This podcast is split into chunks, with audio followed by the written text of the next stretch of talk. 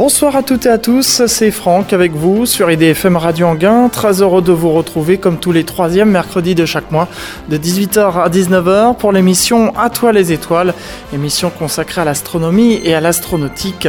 La marraine d'À toi les étoiles, Daniel Brio, ainsi que le parrain d'À toi les étoiles, Jean-François Pellerin et moi-même vous souhaitons la bienvenue pour cette nouvelle émission À toi les étoiles, la dernière de cette formule de l'été puisque vous savez que chaque été je vous propose la formule été d'À toi les étoiles qui consiste, au lieu euh, de faire venir les invités dans les studios d'IDFM Radio Anguin, et eh bien de me balader à travers la France et vous faire découvrir des lieux dédiés à l'astronomie et à l'astronautique. Ainsi, pour le mois de juillet, j'étais dans le sud-est de la France, au plateau de Calerne, pour vous faire découvrir donc le plateau de Calerne, une dépendance de l'observatoire de la Côte d'Azur.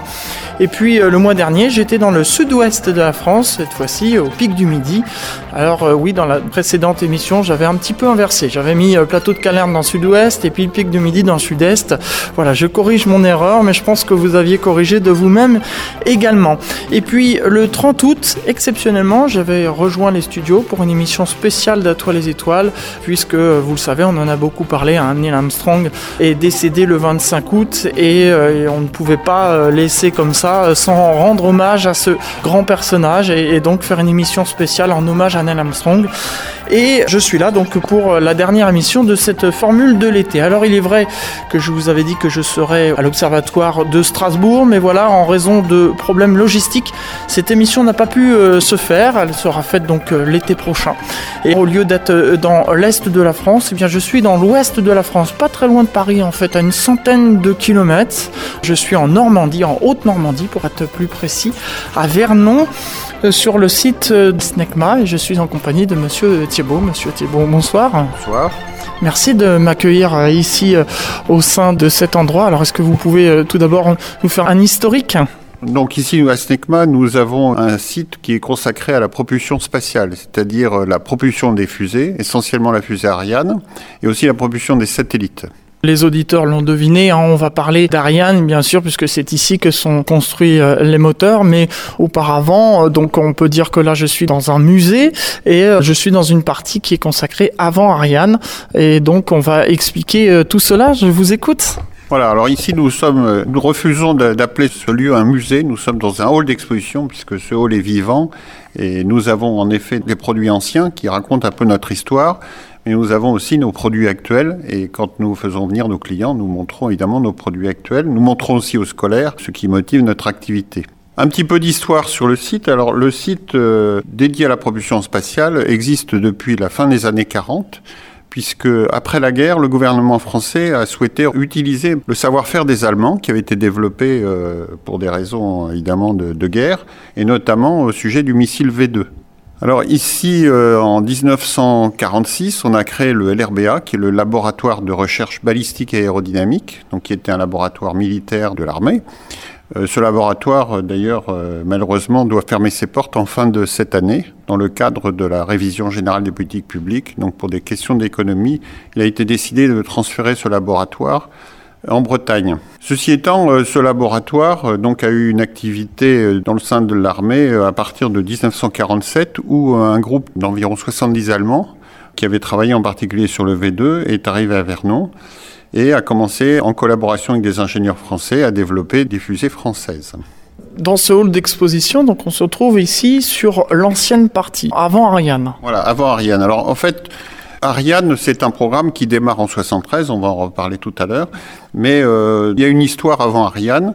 Tout d'abord, dans cette salle, vous voyez un, enfin nous voyons un moteur de la fusée V2, donc cette fusée des Allemands qui a été construite en série euh, euh, pendant la guerre et surtout à la fin de la guerre et qui a bombardé Londres et Anvers de façon assez dramatique. Mais ce qu'on connaît moins bien, c'est que quelques fusées ont été lancées en région parisienne. Et c'est d'ailleurs à cause de l'arrivée de certaines de ces fusées avec leurs bombes dans la région parisienne que les Français se sont intéressés à ce sujet puisque euh, après une explosion un peu étonnante euh, à Maison-Alfort en 1944, le professeur Henri Moureux, qui travaille au laboratoire de la ville de Paris, euh, s'est intéressé à la question, a fait faire des analyses, a envoyé des morceaux de ferraille aux États-Unis pour découvrir qu'il s'agissait d'un engin tout à fait particulier auquel il a commencé à s'intéresser. Et donc, dès que la guerre s'est arrêtée, la France a cherché à récupérer euh, des ingénieurs et du matériel allemand pour pouvoir commencer à développer ses propres produits à partir de ces éléments-là. C'est donc l'apparition des premières fusées? Non, il y a déjà eu des fusées autrefois, mais euh, la fabrication de fusées euh, à grande échelle et pour des raisons militaires est certainement la première de ce type. Alors là, donc, comme vous le disiez, on est face à un moteur de V2. Oui, c'est un moteur qui est intéressant pour nous parce qu'il contient déjà tous les grands principes de nos moteurs modernes. Alors, un moteur de fusée à liquide, puisqu'ici nous ne traitons que de moteurs fusée à propulsion liquide, c'est-à-dire qui utilise deux liquides, un combustible et un comburant. Ces deux liquides, c'est l'oxygène liquide, donc qui est stocké à moins 180 degrés, et puis de l'alcool.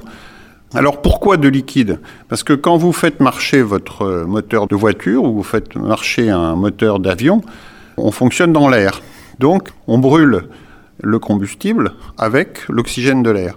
Quand on est dans le vide ou qu'on va trop vite pour récupérer l'oxygène de l'air, eh il faut emporter l'oxygène ou son équivalent. Alors ici, en effet, ce moteur utilise de l'oxygène directement, mais dans d'autres cas, on peut utiliser un oxydant qui n'est pas de l'oxygène, comme par exemple de l'acide nitrique ou, un autre.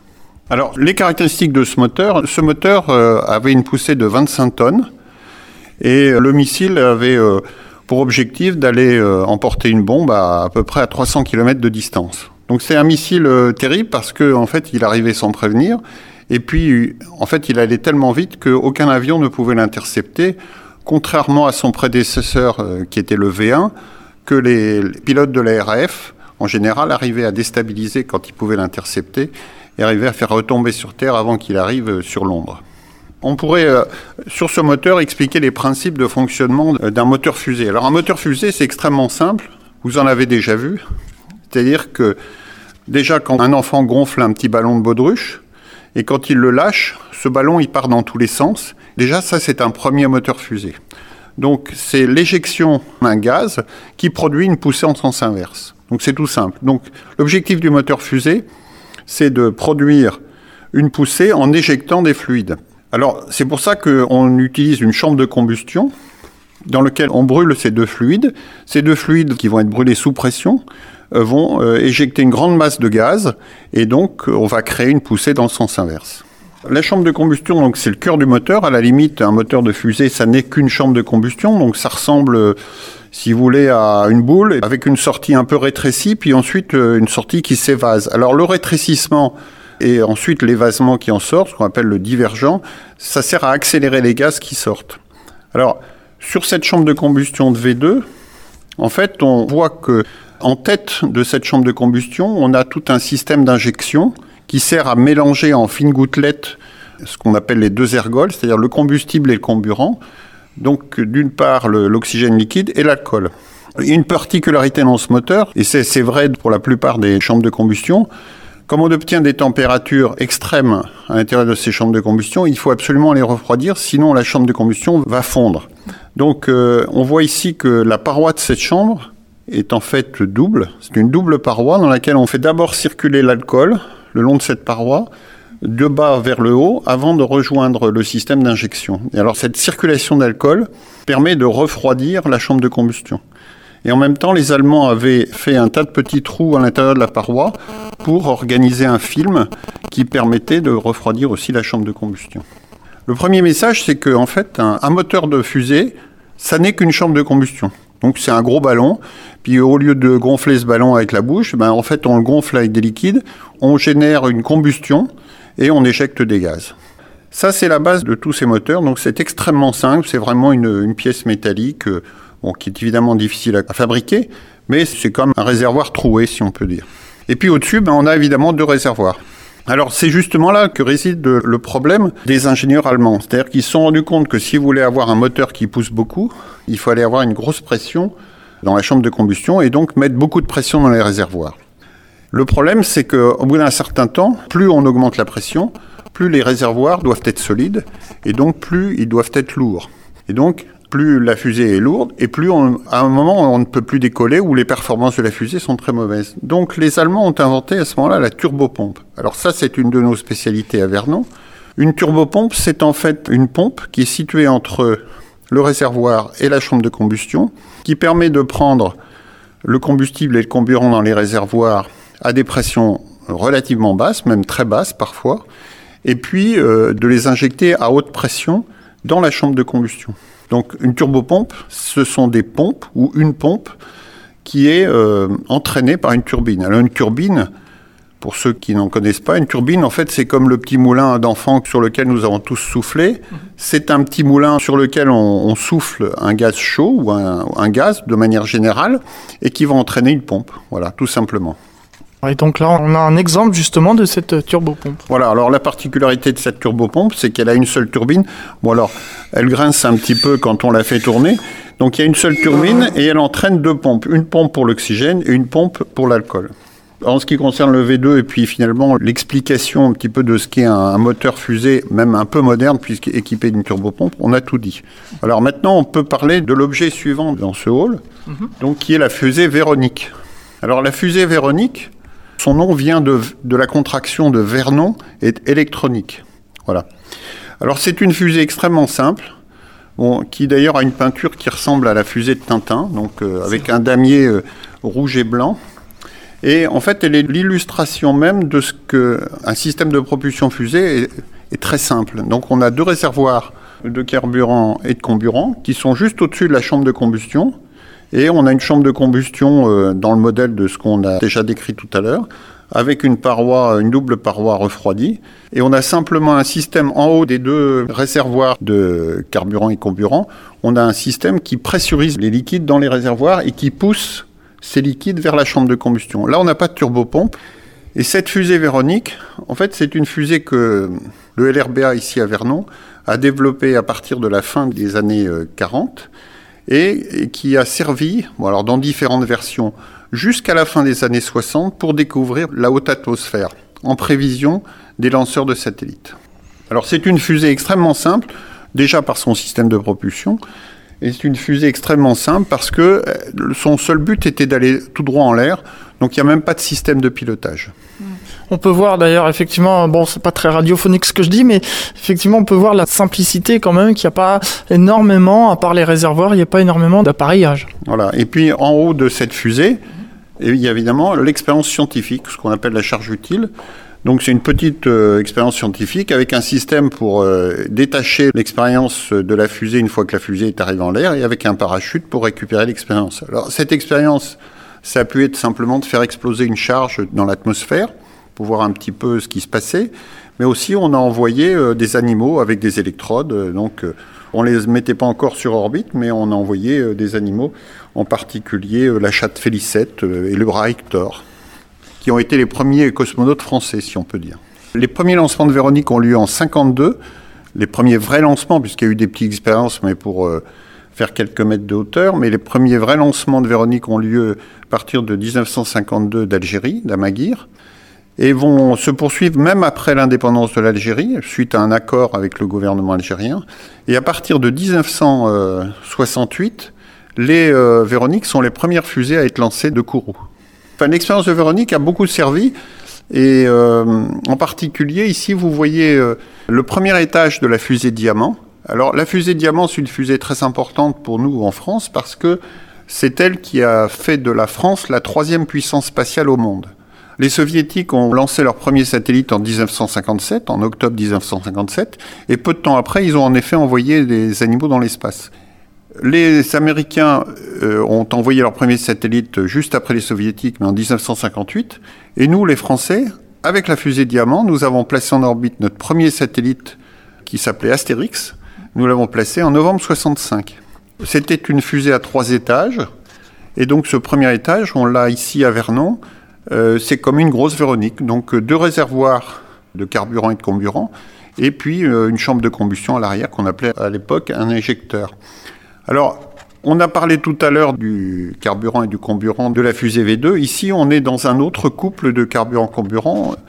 sur Diamant A, sur cette fusée, on utilisait de l'acide nitrique et de l'essence de térébenthine. Donc le carburant, c'était l'essence de térébenthine, et l'oxydant ou comburant, c'était l'acide nitrique.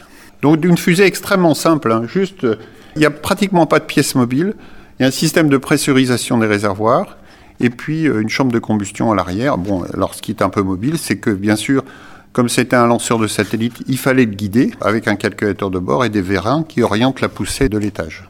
Ce que j'ai peut-être oublié de dire, parce que comme on parle de pilotage, ce que j'ai oublié de dire, c'est que quand les Allemands sont arrivés ici à Vernon en 1947, il y avait non seulement des spécialistes de propulsion, mais aussi des spécialistes de guidage. Et alors, il faut savoir que en 1971, le LRBA a été d'une certaine façon coupé en deux. La partie qui restait euh, à l'armée a gardé le guidage, tout ce qui était guidage, navigation, et c'est toujours la spécialité du LRBA, même s'il est transféré ailleurs. Et puis l'activité de propulsion a été transférée à une nouvelle société qui venait d'être créée en 69, qui s'appelait la Société européenne de propulsion. Donc c'est depuis 1971 euh, que nous faisons de la propulsion dans l'industrie, à partir du savoir-faire du LRBA. C'était juste pour dire que les Allemands étaient arrivés non seulement avec la propulsion, mais avec le guidage. Donc Diamant, c'était un programme franco-français, en fait, qui s'appuyait sur euh, un programme de développement d'un missile stratégique déjà à l'époque, puisqu'on était à l'époque de Gaulle, et qu'on voulait avoir une force de dissuasion. Et donc il y a eu une proposition de créer un lanceur de satellite à partir d'un projet de lanceur de bombes atomiques. Donc il y avait eu toute une série préparatoire de lanceurs qu'on appelait les pierres précieuses. Alors il y avait agate, rubis, topaz, etc qui ont pendant des années permis de préparer Diamant. Et puis après Diamant A, il y a eu Diamant B, etc. On a euh, maintenant dans cette salle un autre produit, ici toujours à l'horizontale, hein, pour pouvoir gagner un peu de place en hauteur. On a ici euh, le deuxième étage de la fusée Europa. Alors Europa, c'est un, peu un triste souvenir, parce que c'est un programme qui n'a jamais marché. Alors Europa, c'est le premier lanceur de satellites euh, européen, avant Ariane. Et c'est un programme dont l'idée avait été lancée, paraît-il, par les Anglais. Donc c'était un lanceur de trois étages. Le premier étage était un étage anglais qui existait déjà, puisqu'il existait sur un lanceur de missiles aussi. Le deuxième euh, étage était un lanceur français, donc il a fallu euh, définir et créer. C'est ce qu'on a ici à Vernon. C'est toujours la même technologie avec euh, deux réservoirs pressurisés et puis, au lieu d'avoir euh, une seule chambre de combustion euh, à l'arrière de l'étage pour pousser, on a quatre chambres de combustion pour réduire la, longueur de l'étage, ou la hauteur de l'étage, si on veut. Donc, en mettant quatre chambres de combustion euh, d'une certaine poussée, on a quatre fois cette poussée avec des chambres plus réduites et donc peut-être plus facilement maîtrisables. Et puis il y avait un troisième étage allemand, et les Allemands à l'époque, qui n'avaient plus beaucoup de moyens, sous-traitaient en fait la propulsion à la France. Alors là, c'était encore un autre couple de combustible et de comburant. Euh, on utilisait donc, euh, alors je vais utiliser un terme un peu savant, du N2O4, du peroxyde d'azote et de l'UDMH. Donc, ce sont des ergols qu'on va réutiliser plus tard sur Ariane. Qui avait un intérêt, c'est que quand on les mettait ensemble, ils s'enflammaient instantanément, donc on n'avait pas besoin de dispositif d'allumage. Une mise à feu automatique en quelque sorte. Oui, si on veut. voilà. Alors malheureusement, ce programme Europa, il ne va jamais fonctionner, comme je l'ai dit. Tous les premiers lancements, il va y avoir à peu près une dizaine de lancements qui vont être faits de Woomera en Australie. Donc il y a une base de lancement qui avait été créée à l'époque. Donc la moitié des lancements, en fait, c'était pas la fusée complète, ça a été le premier étage, ou le premier étage plus le deuxième, ou le, ou le deuxième plus le troisième. Bon, ça, il y a eu des succès et tout, mais bon, là, c'était quand même que des essais partiels et ça servait pas à mettre en orbite un satellite. Et en fait, quand on a commencé à faire fonctionner la fusée complètement, on n'a jamais réussi à mettre en orbite un seul satellite. Donc aucun lancement de Woomera n'a réussi à mettre un satellite en orbite. Ensuite, on a créé une base de lancement à Kourou, en Guyane française, et euh, on a fait un dernier lancement d'Europa 1. On préparait Europa 2, et puis euh, finalement, devant tous ces échecs, l'Europe, à l'époque, a décidé d'arrêter les frais. Et donc, euh, en 1971, c'était un peu la crise de l'Europe spatiale, puisqu'il y avait des nations qui disaient, mais finalement, c'est pas la peine de continuer à dépenser de l'argent, on n'y arrivera jamais. Laissons les Américains euh, lancer nos satellites et concentrons-nous sur le développement de satellites. Mais finalement, ça s'est passé autrement. Oui, ça s'est passé autrement euh, grâce à la tenacité de la France, parce que on sortait évidemment de l'époque euh, gaulliste, gaulienne, si je puis dire, et donc on avait vraiment une volonté d'indépendance stratégique. Et puis on a été aidé un petit peu euh, là-dessus par euh, l'intransigeance des Américains, puisque comme Europa n'était pas disponible et qu'on avait entre Français et Allemands euh, développé un satellite de télécommunication qui s'appelait Symphonie, on a demandé aux Américains de bien vouloir nous le lancer. Les Américains ont dit pas de problème, on va vous le lancer, mais vous n'aurez pas le droit de l'utiliser commercialement. Donc c'est un peu ce qui a aidé à développer Ariane en disant ben, on va faire un lanceur, on va leur montrer de quoi on est capable. Donc en 1973, tous les partenaires européens décident de faire Ariane et la France arrive avec des arguments financiers de poids puisque à l'époque elle apporte 62 ou 64% du programme dans le montant prévisible de ce programme et elle dit s'il y a des dépassements, on les paiera. Donc c'est évidemment des arguments de poids. Et donc on a décidé en 73 de lancer le programme Ariane, et avec l'objectif de faire un premier lancement en mi-79. Et euh, ça a été une grande réussite, puisque le premier lancement a eu lieu le 24 décembre 1979, et comme vous le savez, ça a été un succès. Et là, c'était le lancement de l'ère Ariane. Voilà, donc premier lancement de l'ère Ariane. Donc euh, c'est vraiment le démarrage d'une très très belle aventure puisque euh, vous savez qu'on a eu Ariane 1, Ariane 2, Ariane 3, Ariane 4, et que maintenant nous sommes à Ariane 5, et que l'aventure continue. On va s'interrompre quelques instants le temps d'une euh, respiration musicale et puis on se retrouve euh, tout à l'heure pour la suite de cette émission, toujours ici sur le site de Snecma Vernon. A tout de suite.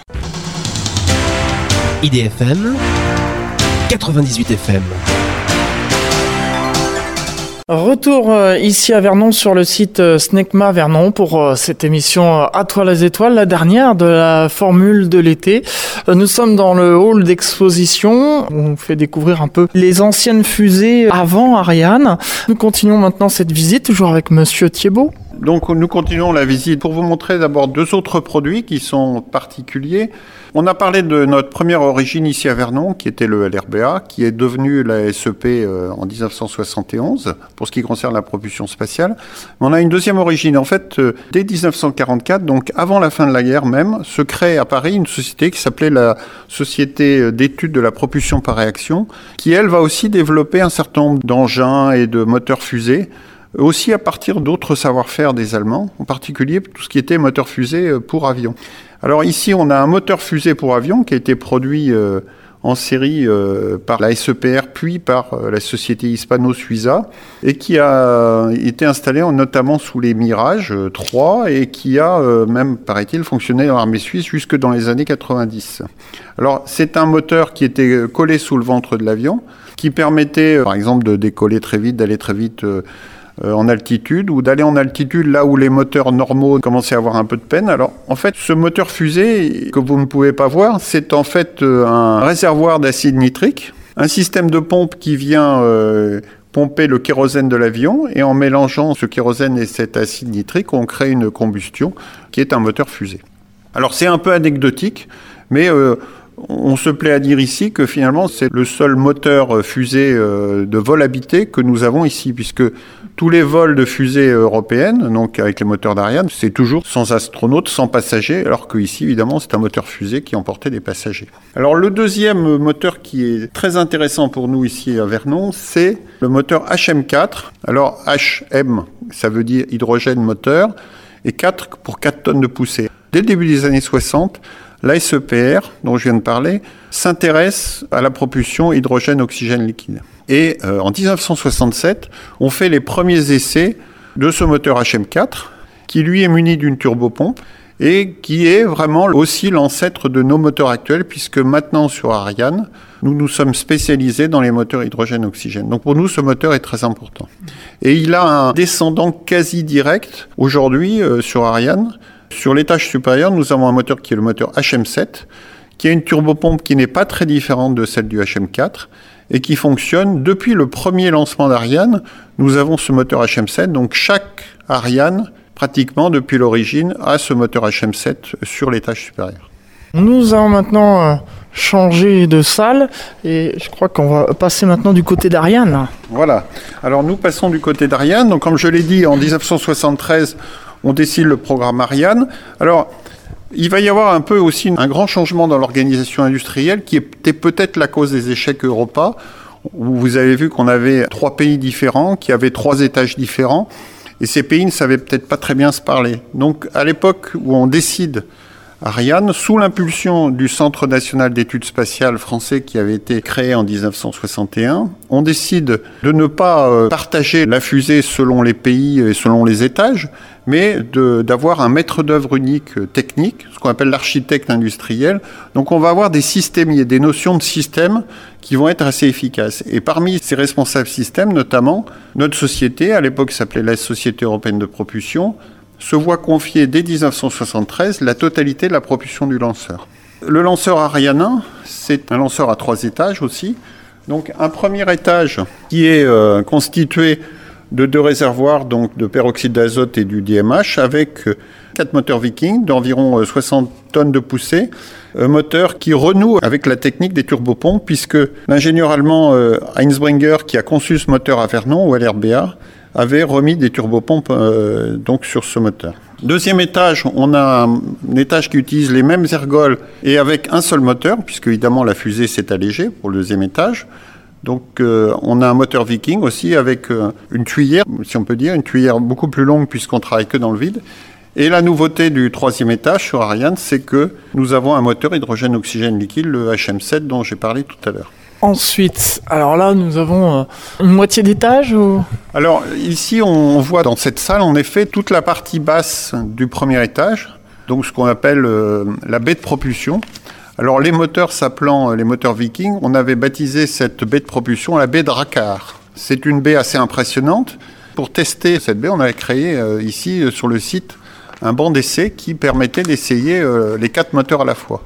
Donc euh, on avait euh, ici 240 euh, tonnes de poussée, c'était le banc d'essai le plus important de Vernon. Ce banc d'essai n'est plus en fonctionnement puisque la série des lanceurs Ariane A4, donc qui était basée sur ces moteurs Viking, s'est arrêtée en 2003. Mais depuis longtemps déjà, on avait détruit ce banc d'essai puisque en fait toute la superstructure métallique se corrodait, ça coûtait de l'entretien et donc on a décidé de la détruire puisqu'en fait, on n'avait plus besoin de faire des essais d'ensemble d'étages. On essayait juste les injecteurs des moteurs en fin de, programme.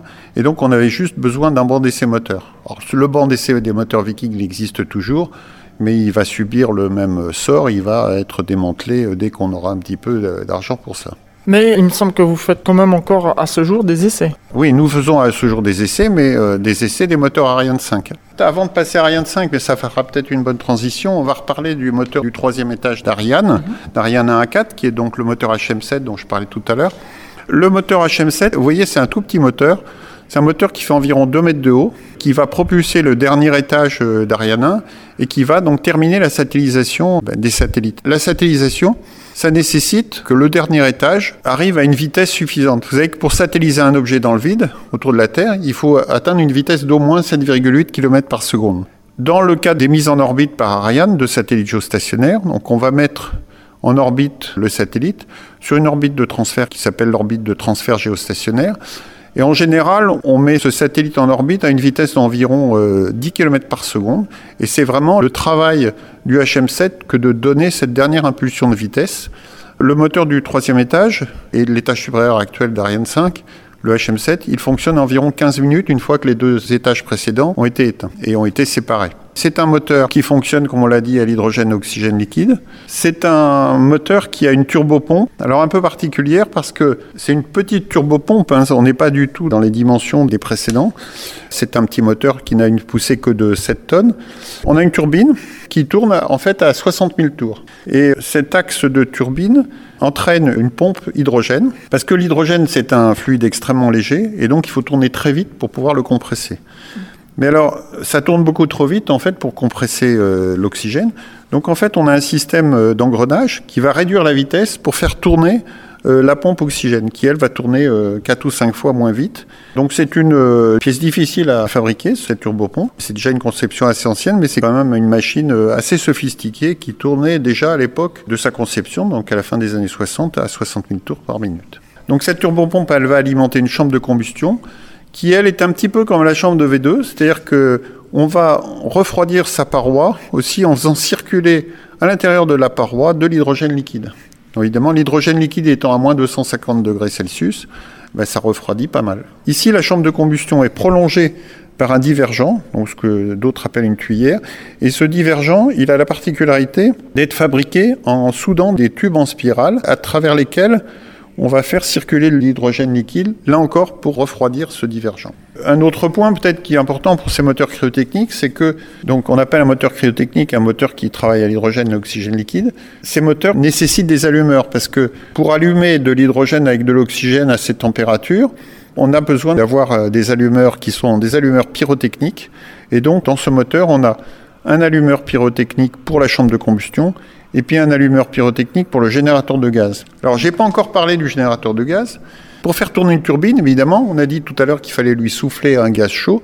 Alors, ce gaz chaud ici, en fait, et c'est ce qui se passe sur le moteur HM7 euh, et sur les moteurs de la série Vulcain, ce gaz chaud, il est produit en brûlant une partie de l'hydrogène et de l'oxygène du moteur. C'est une petite chambre de combustion dans laquelle on brûle une partie de l'hydrogène et de l'oxygène et on va souffler ce gaz sur la turbine pour faire tourner la turbine à 60 000 tours. Voilà, donc ça c'est un générateur de gaz qui lui aussi est allumé avec un allumeur pyrotechnique. Nous poursuivons cette visite dans ce hall. Alors là nous passons à Ariane 5. Je dis tout à l'heure que le premier lancement d'Ariane 1 c'était 1979 et que sur la base de cette fusée Ariane 1 on va petit à petit améliorer les performances, rajouter des propulseurs d'appoint on va avoir une famille qui va être utilisée de 1979 à 2003. Mais très tôt, et ça c'est une particularité du programme Ariane, on se préoccupe de la suite, puisqu'il faut beaucoup de temps pour développer des nouveaux moteurs, des nouvelles fusées. Donc dès les années 80, donc vous voyez, premier lancement d'Ariane 1 en 1979, dès les années 80, on s'intéresse à un nouveau lanceur qui va être le lanceur Ariane 5. Et en 1988, après pas mal d'études préliminaires, on lance vraiment le développement de ce lanceur Ariane 5. Alors ce lanceur Ariane 5, il ressemble plus du tout au lanceur Ariane 4. Pour ceux qui l'ont déjà vu, en fait, vous allez peut-être imaginer, on a un gros corps central et puis on a deux gros propulseurs d'appoint. Alors, la nouveauté dans ce lanceur, c'est que ces deux gros propulseurs d'appoint sont plus que de l'appoint puisqu'ils ont chacun une poussée de 600 tonnes. Alors, le lanceur décollage, pèse 780 tonnes quand tous les réservoirs sont pleins. Chacun de ces deux propulseurs d'appoint, ou ce qu'on appelle aussi des boosters, en fait, a une poussée de 600 tonnes et chacun de ces boosters contient 230 tonnes de poudre. Donc là, on n'est plus dans la propulsion à liquide qu'on fait à Vernon. Ça, c'est la propulsion à poudre. Et euh, c'est une technologie qui est, maîtrisée par nos collègues de, de Héraclès euh, en région bordelaise. Héraclès qui est une société aussi de notre groupe, donc le groupe Safran, mais qui utilise des technologies différentes. Entre ces deux gros boosters, finalement, on a un grand corps central avec un moteur hydrogène-oxygène liquide qui s'appelle le moteur Vulcain.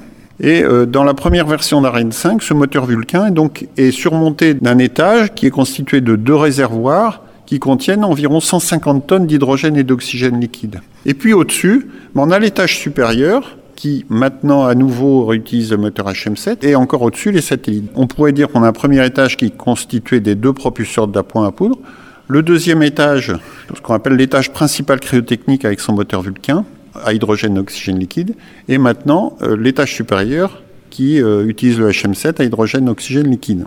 Ariane 5 a une particularité, si un jour vous assistez à la retransmission d'un lancement, après le décompte final, donc 19, 8, etc., vous entendez allumage Vulcain. Donc en fait, on allume d'abord le moteur Vulcain, qui est un moteur hydrogène-oxygène liquide, comme j'ai dit, et pour être sûr qu'il s'allume bien, on l'allume au sol, alors qu'on n'en a pas besoin. Parce qu'il a une poussée seulement, lui, de 110 tonnes, alors que les deux gros boosters ont une poussée chacun de 600 tonnes, et la somme des deux poussées, euh, ça fait 1200 tonnes de poussée, ça suffit largement à faire décoller la fusée euh, Ariane 5.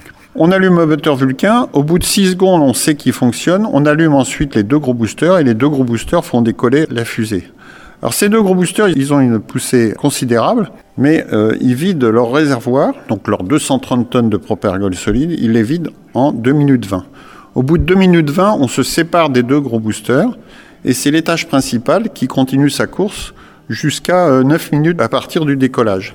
Et puis, euh, une fois que ces 9 minutes sont écoulées, on a euh, épuisé tout l'hydrogène et l'oxygène des réservoirs. On allume à ce moment-là le dernier étage qui va fonctionner pendant à peu près 15 minutes avec le moteur HM7 pour aller mettre les satellites à une vitesse d'environ 10 km par seconde sur cette orbite de transfert géostationnaire. On peut parler du moteur Vulcain qu'on voit ici. Donc le moteur Vulcain, c'est un moteur qu'on a commencé à développer ici à Vernon pendant les années 80. Le programme Ariane 5, ça a été pour nous à Vernon un très très gros programme de développement parce qu'on a mis beaucoup de choses en place. On a décidé d'européaniser beaucoup de choses aussi, de partager aussi beaucoup de travail. C'est-à-dire que sur Ariane 1 à 4, nous avions à peu près la responsabilité de toute la définition du moteur et de l'ensemble propulsif.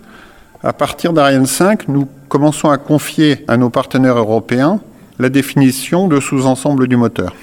Donc c'est un très gros programme de développement avec des très gros moyens, avec la mise en place de, on parlait tout à l'heure des bancs d'essai de ces moteurs, on va mettre en place ici à Vernon des très gros moyens d'essai pour ces moteurs Vulcain. Donc c'est des moyens d'essai qui fonctionnent toujours ici. Le moteur Vulcain, c'est un moteur qui est basé sur la technologie du HM7, donc hydrogène-oxygène liquide, qui, euh, dans sa version initiale, a une poussée de 110 tonnes, donc qui contient non plus une turbopompe, mais deux turbopompes. Vu les puissances en jeu, on va avoir d'un côté la turbopompe euh, pour l'hydrogène et de l'autre côté la turbopompe pour l'oxygène. Alors, euh, je parle des puissances en jeu. En fait, il faut savoir que la turbine de la turbopompe hydrogène a une puissance de 12 MW. 12 MW, c'est à peu près la puissance de deux rames de TGV. Il faut aussi imaginer que la puissance thermique qui est à l'intérieur de la chambre de combustion de ce moteur, ça correspond à peu près à une centrale nucléaire. On est dans des échelles de gigawatts. La difficulté de ces moteurs, c'est de maîtriser euh, des puissances considérables dans des volumes réduits. Hein, le moteur Vulcain, c'est un moteur qui, grosso modo, fait 3,30 m de haut sur 2 euh, mètres de large ou plus large. Donc vous voyez, euh, et ça représente la puissance d'une centrale nucléaire. Bien sûr, ça ne fonctionne que 10 minutes, mais vous voyez que c'est des difficultés techniques terribles. Autrefois, on avait un slogan ici, on disait que nous étions les spécialistes de la maîtrise des extrêmes. Puisque nous maîtrisons à la fois des très grands froids, puisque l'hydrogène liquide est à moins 250 degrés, et aussi des très grosses chaleurs, puisqu'à l'intérieur de la chambre de combustion, il fait 3000 degrés. Eh bien voilà pour ces informations intéressantes. On va s'interrompre une nouvelle fois pour une seconde et dernière pause musicale. Et puis on se retrouve euh, tout à l'heure pour euh, la dernière partie de cette émission à toi les étoiles, toujours ici sur le site Snecma Vernon. En Ile-de-France. En Ile-de-France. Vous écoutez IDFM sur le 98 FM. 98 FM. Retour ici sur le site euh, Snecma de Vernon pour euh, cette dernière partie de cette émission euh, À toi les étoiles, toujours ici dans le hall d'exposition où nous avons pu voir avant Ryan et actuellement Ryan. Donc on a vu le moteur Vulcain, la maquette d'Ariane et puis là donc à gauche un autre moteur oui, alors au bout de quelques années d'exploitation euh, pour Ariane 5, les besoins en masse de satellites étaient de plus en plus importants, donc on a eu besoin davantage de performance pour l'orbite géostationnaire. Donc il a été décidé d'avoir une nouvelle configuration d'Ariane 5 avec un moteur Vulcain plus puissant et un nouvel étage supérieur. Alors, la version initiale d'Ariane 5, c'était le Vulcain, dont on en a parlé, avec 110 tonnes de poussée. Et euh, l'étage supérieur, à l'époque, était un petit étage allemand avec un petit moteur de 4 tonnes de poussée. Là, sur la nouvelle version d'Ariane 5, qui a terminé sa qualification en 2005, on a un moteur Vulcain 2, donc qui est un dérivé de Vulcain, avec 20% de poussée en plus. Donc, on passe à 135 tonnes de poussée. Et puis, euh, en étage supérieur, on en a déjà parlé, donc le HM7, qui apporte une poussée de 7 tonnes et euh, avec euh, aussi les performances de la propulsion cryotechnique. Donc on est passé de l'origine d'Ariane 5 avec la capacité d'emporter pour 5,6 tonnes de satellites à une capacité qui aujourd'hui approche les 10 tonnes de mise en orbite de transfert géostationnaire. Et là on peut voir justement euh, sous nos yeux, il est immense. Hein.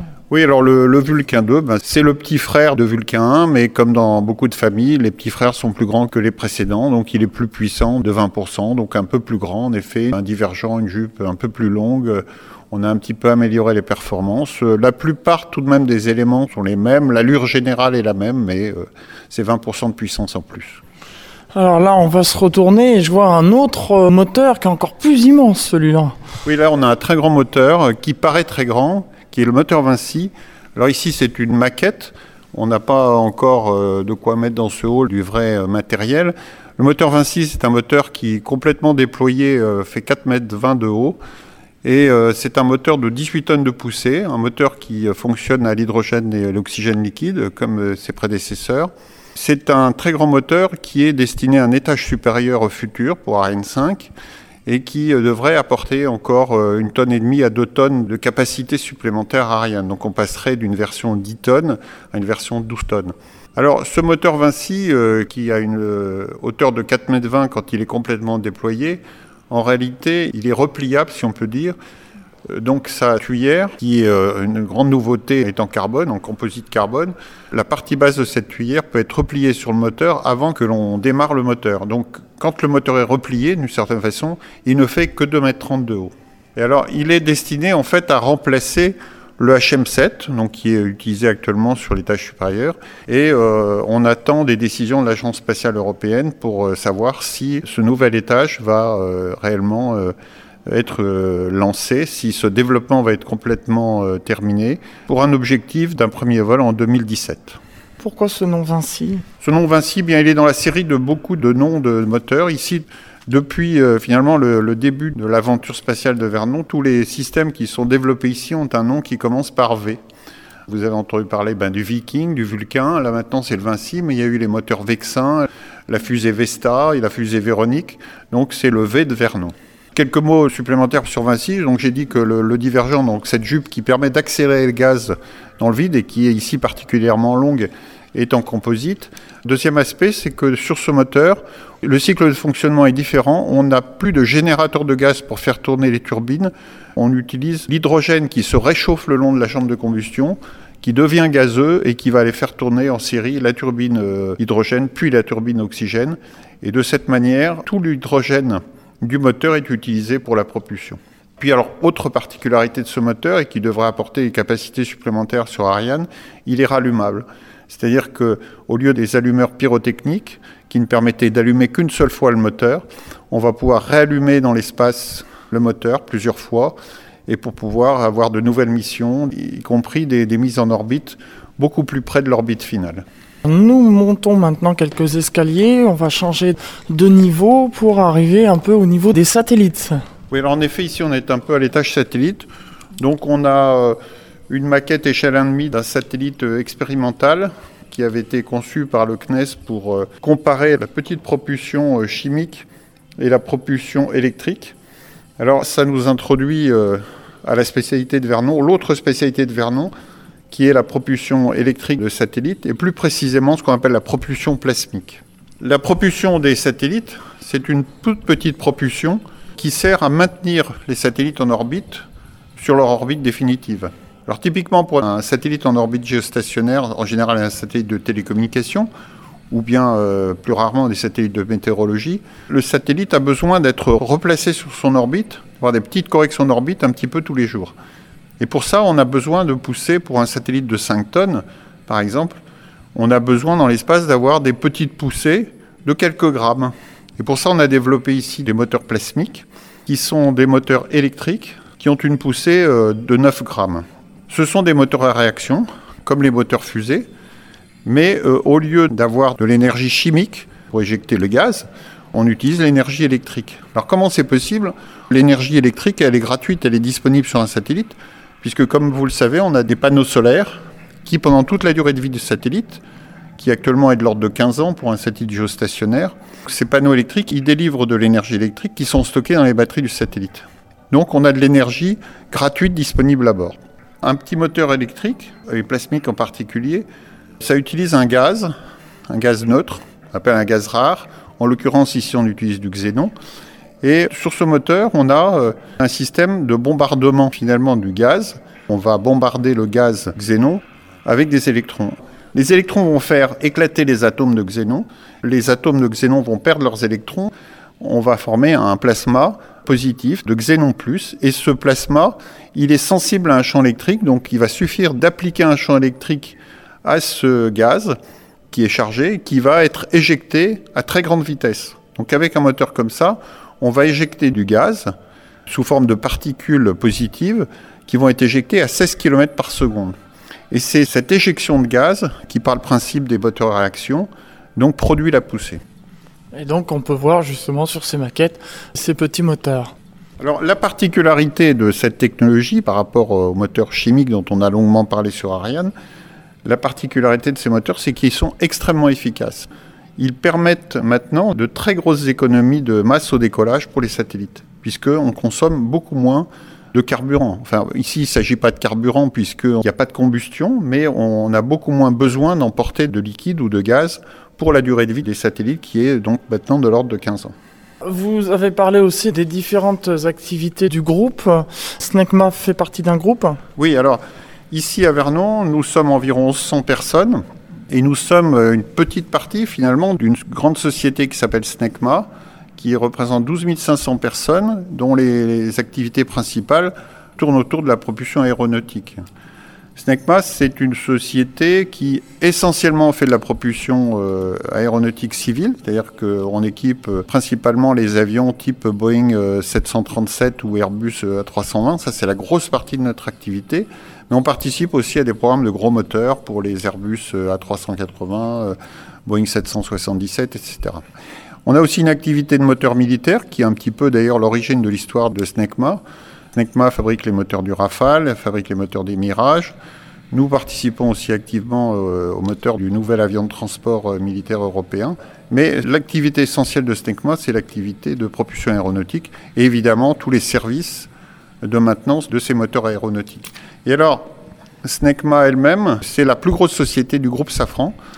Groupe Safran qui compte maintenant environ 60 000 personnes dans le monde et euh, qui regroupe un certain nombre de grandes sociétés euh, connues comme euh, Hispano-Suiza, Messier, Hercel, etc. Donc beaucoup de grandes sociétés dans le monde de l'aéronautique, mais aussi des activités qui proviennent de l'ancien groupe Sagem, des sociétés comme Morpho, Sagem aussi, à la fois une partie électronique, donc qui provient de l'ancien groupe Sagem, et la partie aéronautique qui provient de l'ancien groupe SNECMA, tout ça pour former le groupe Safran.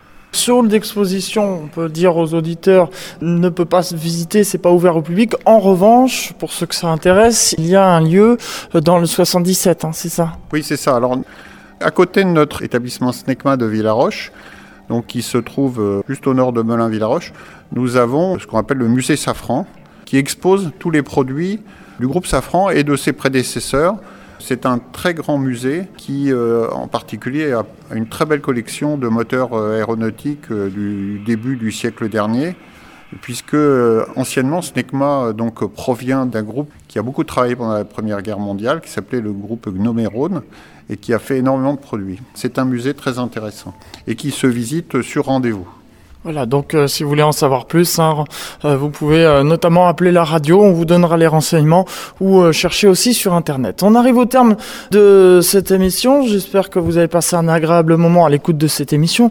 Comme le veut la tradition, je demande toujours à, l'invité le mot de la fin. Alors pour conclure, Monsieur Thiebaud, le mot de la fin? Bah, Écoutez, le mot de la fin pour nous c'est la passion. Ici, euh, on est 100 personnes, mais toujours aussi passionnés depuis le début de l'aventure d'Ariane, et c'est ça qui nous fait vivre. Eh bien, merci beaucoup. Et puis peut-être que si vous avez l'occasion de passer à Vernon, vous entendrez peut-être des essais moteurs qui sont sur les bancs d'essais. Merci à toutes et à tous d'avoir suivi cette émission à toi les étoiles. J'espère que vous avez passé un agréable moment. C'était la dernière de cette formule de l'été. On se donne rendez-vous le troisième mercredi du mois d'octobre et là on réintègre les studios.